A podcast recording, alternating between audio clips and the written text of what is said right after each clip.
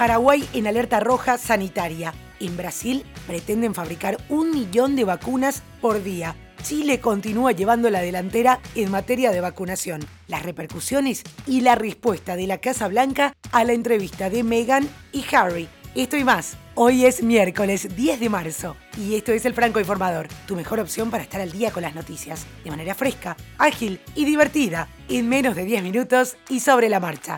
Soy Soledad Franco. Allá vamos.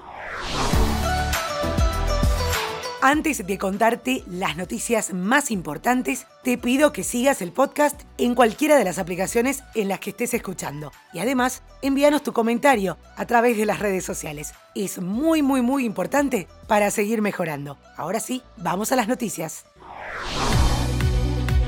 En Paraguay, el Ministerio de Salud informó que el país está en alerta roja sanitaria por el aumento sostenido y récord de contagios de COVID-19 registrados durante los últimos días, por lo que insta a tomar conciencia y evitar situaciones que puedan poner en riesgo la salud individual y colectiva. Mientras tanto, continuaron las marchas y protestas por quinto día consecutivo. Miles de manifestantes piden la renuncia del presidente Mario Abdo Benítez y de su vicepresidente ante la falta de gestión para enfrentar la crisis sanitaria. La Fundación Oswaldo Cruz, Fiocruz, mayor centro de investigación médica de América Latina y vinculado al Ministerio de Salud de Brasil, inició este lunes la producción a larga escala de la vacuna anti-COVID de AstraZeneca con la previsión de fabricar hasta un millón de dosis por día. Las previsiones de producción fueron divulgadas durante la visita que el ministro de Salud de Brasil, Eduardo Pazuello, hizo el martes a las instalaciones de la Fiocruz en Río de Janeiro.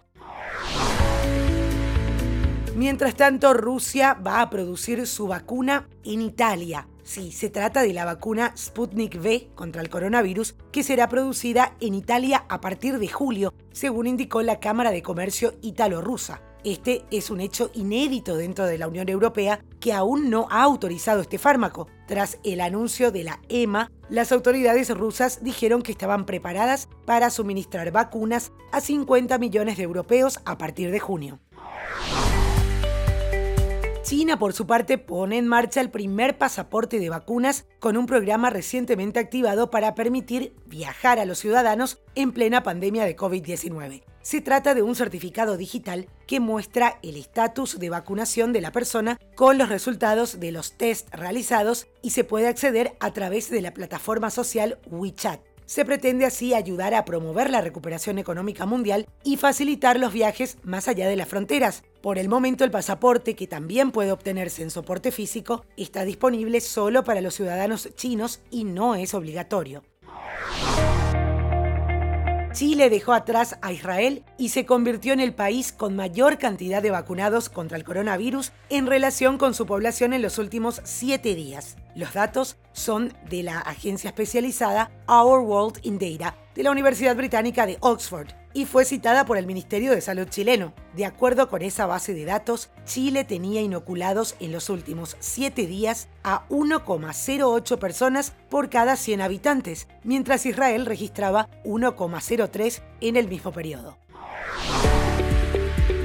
Cambiamos radicalmente de tema. Después de más de un día de silencio, la familia real británica respondió públicamente por primera vez a las impactantes acusaciones hechas por el duque y la duquesa de Sussex en una entrevista explosiva con Oprah Winfrey el domingo por la noche. Según la declaración del Palacio, publicada en nombre de la abuela de Harry, la reina Isabel II, los miembros de la realeza se entristecieron al enterarse del alcance total de las dificultades que enfrentó la pareja después de que Meghan se casó con la familia. Agregan que abordarían los problemas en privado como familia y que las cuestiones planteadas, en particular la de raza, son preocupantes, según se lee en el comunicado.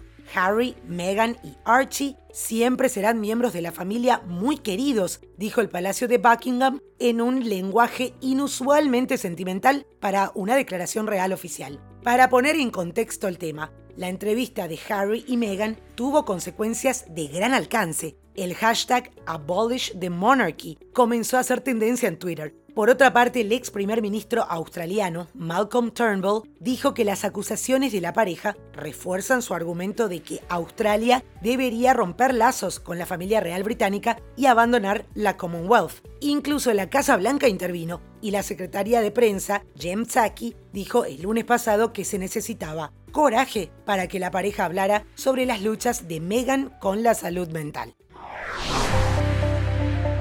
Malala, ganadora del Nobel, conocida en todo el mundo por su activismo, pero también una gran admiradora de los dibujos animados, ahora llevará su amor por el cine y la televisión a Apple TV Plus. La activista de 23 años anunció una sociedad con Apple para desarrollar a lo largo de varios años programas de drama, documentales, comedias, animación y series para niños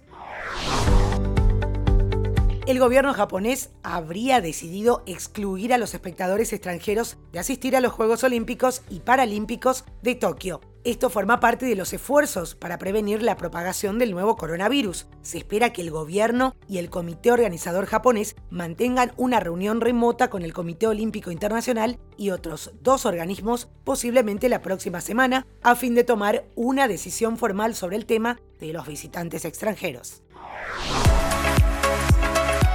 Bansky original que fue quemado y destruido en un video transmitido en vivo se vendió a través de un token digital que representa el trabajo por 380 mil dólares. La obra se vendió como arte digital a través de la tecnología NFT, Non-Fungible Token. Esta tecnología proporciona un libro mayor o registro de propiedad en línea. El arte no tiene presencia física y se puede reproducir. Selena Gómez figura entre las principales tendencias mundiales. Y no es para menos. La razón que mantiene preocupado a todo su mundo de fans es su posible retiro de la música. Este viernes sale su disco en el que canta en español. Días atrás, de hecho, lanzó Selfish Love con DJ Snake, el último adelanto del material. En una entrevista para la revista Vogue, dijo, quiero intentarlo una vez más antes de quizás retirarme de la música. Y esto es todo por hoy, ya estás al día con las noticias. Te agradezco por hacer del Franco Informador parte de tu rutina diaria de información. Te espero nuevamente, mañana a primera hora.